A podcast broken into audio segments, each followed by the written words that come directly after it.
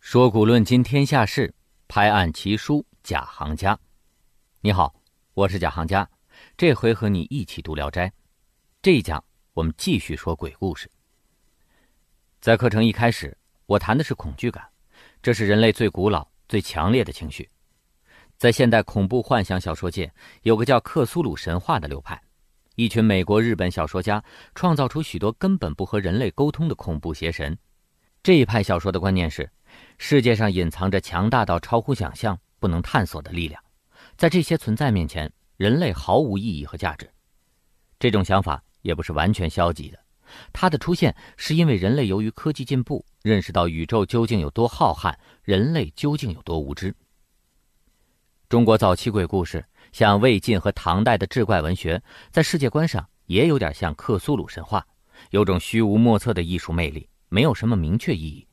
到了《聊斋》里面，有一部分故事还有这种面貌，但是大部分篇目都暗藏着现实功能，比如这一讲我们要说到的这篇水蟒草。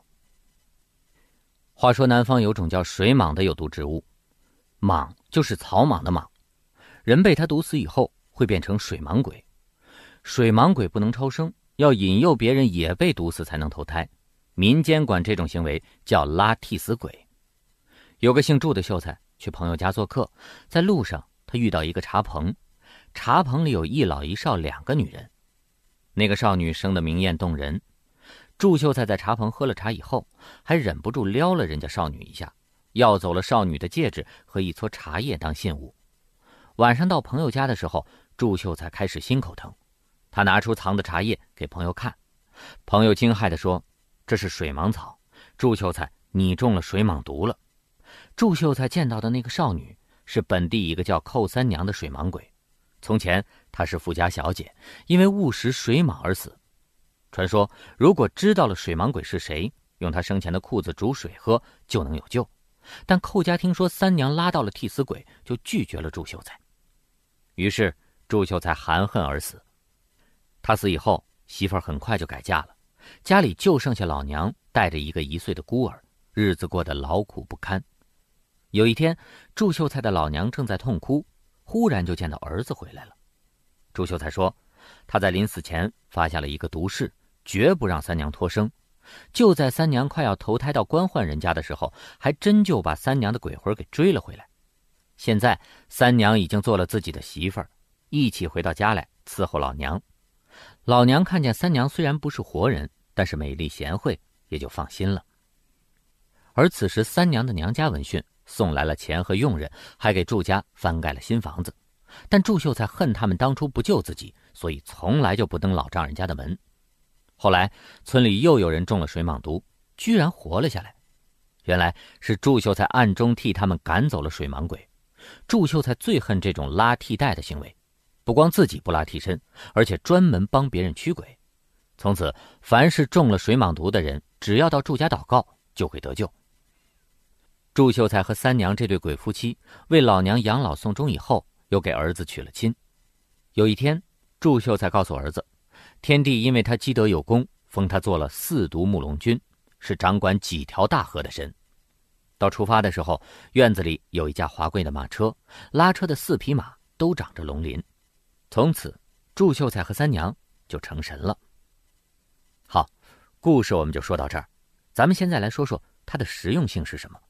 你是不是在猜想，这个故事是劝大家像祝秀才一样，自己被套的时候不割别人的韭菜？是，但这是拔高的道德说教，很难做到。我要说的是它很具体的一个用处。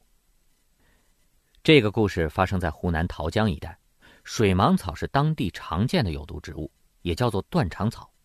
我们设想，假如你是一个地方官，应该怎样警告老百姓不要误食水芒草呢？如果在街上贴告示，多数的乡民可能一辈子都不进县城，他们根本看不到，而且他们也不认字。当地还有很多少数民族，少数民族连语言都不通，这怎么办呢？最有效的办法就是编这样一个水盲鬼的故事，让他在四乡八镇流传。鬼故事和谣言在民众间的传播效果是非常强的，甚至说会跨越语言的障碍。在这个故事里。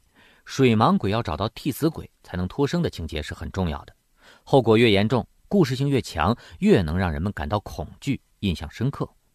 你在三百年之后听这个故事，是不是也记住了水芒草不能碰呢？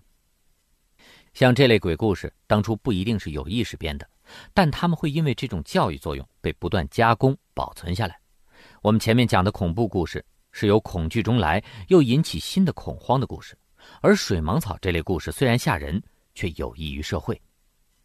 比如说，传说中需要找到替死鬼才能超生的鬼。还有淹死鬼，从悬崖上掉下去的坠崖鬼，被老虎吃掉的伥鬼，就是成语“为虎作伥”里的伥鬼，专门制造幻想，骗人落入虎口。在古代，溺水、坠崖、葬身虎口都是常见的意外。有这么一批鬼故事，让人们因为害怕鬼而远离危险，是不是比立一个“前方危险，请绕行”的警示牌效果要好很多呢？另外，吊死鬼也是要找到替死鬼。才能脱生的，这种说法其实更是用心良苦。自缢是中国民间最常见的自杀方式，在民间的家庭纠纷和民事纠纷里，上吊自杀被当作一种积累道德资本的手段。在家里受了气，一哭二闹无效，那就要三上吊了。民间还有一种现象，打官司输了，只要豁出去一死，就会让自己成为绝对受害者，把对方钉死在不利的局面。官府会重新审理案件，绕开事实和稀泥，做出偏向死者一方的裁决。古往今来的大量案例会让你惊讶的发现，居然有这么多人拿命不当回事儿。而且宋元以后，理学家还把自杀包装成一种实现节烈忠义的简易手段。改朝换代的时候想当忠臣，女人受辱想做烈妇，不用奋起抵抗，只要上吊就行了。朝廷和家乡父老会表彰和立牌坊，把他们写进地方史志。这种畸形的道德观成了当时的保留节目。理学的社会角色也有点像到处拉替死鬼的伥鬼了。所以，吊死鬼不能投胎的真实含义是劝人不要轻生的。清代文学家袁枚在《子不语》里写了一个鬼故事。说，一代大才女柳如是为了保护夫家产业而自缢身亡后，竟然也成了专门害人的厉鬼。这个故事表面上很冒犯人，其实是为了警告世人：连柳如是都没有特权，你们千万别为了不值得的理由轻生。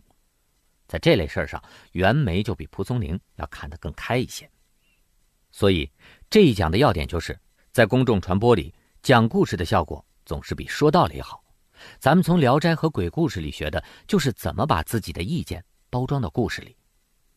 既然讲故事比讲道理好，那我就多讲一个鬼。这个故事叫四十千。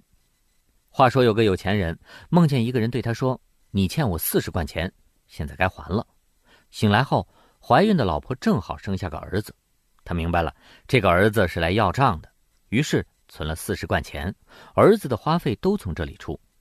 小孩长到三四岁的时候，钱花的只剩七百文了。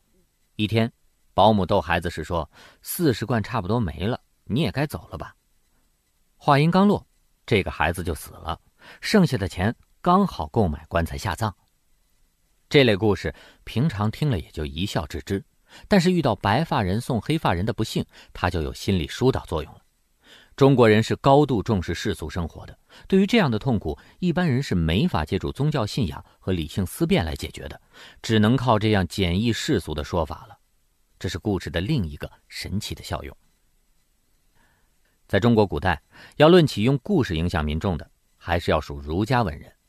我们在上一讲留了一个题目，说中国幽冥文化既然接受了佛教轮回说，那么人们肯定要问。我们做法事祈祷祖先早日超生，他们脱生走了以后，干嘛还要再祭祀？这个问题该怎么破？鬼故事留的坑，当然得要用鬼故事来填了。你还记得吗？我们在讲僵尸那讲的时候说过“三魂七魄”的说法。道家的三魂到了鬼故事里面就成了一个人有三个魂儿都长得和本人一样。在清代，这三个魂各自被分配了不同的任务，一个负责在阴间受罚。一个转世投胎，还有一个守在坟墓接受后人祭祀。而还有种修正的说法是：一个魂进阴间，一个附在家里摆的牌位上，一个驻扎在坟墓里。听着乱七八糟的，是不是？但是它可有用了。他能把这些问题都给解决了。孝子们在丧事里超度的、日常祭祀的都是祖先的魂灵，都不能怠慢。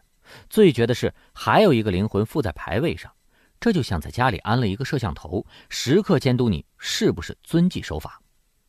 儒家有一个基本判断：凡是敬拜祖先、孝敬父母的人，就会忠于皇帝和官长，不会参与犯上作乱。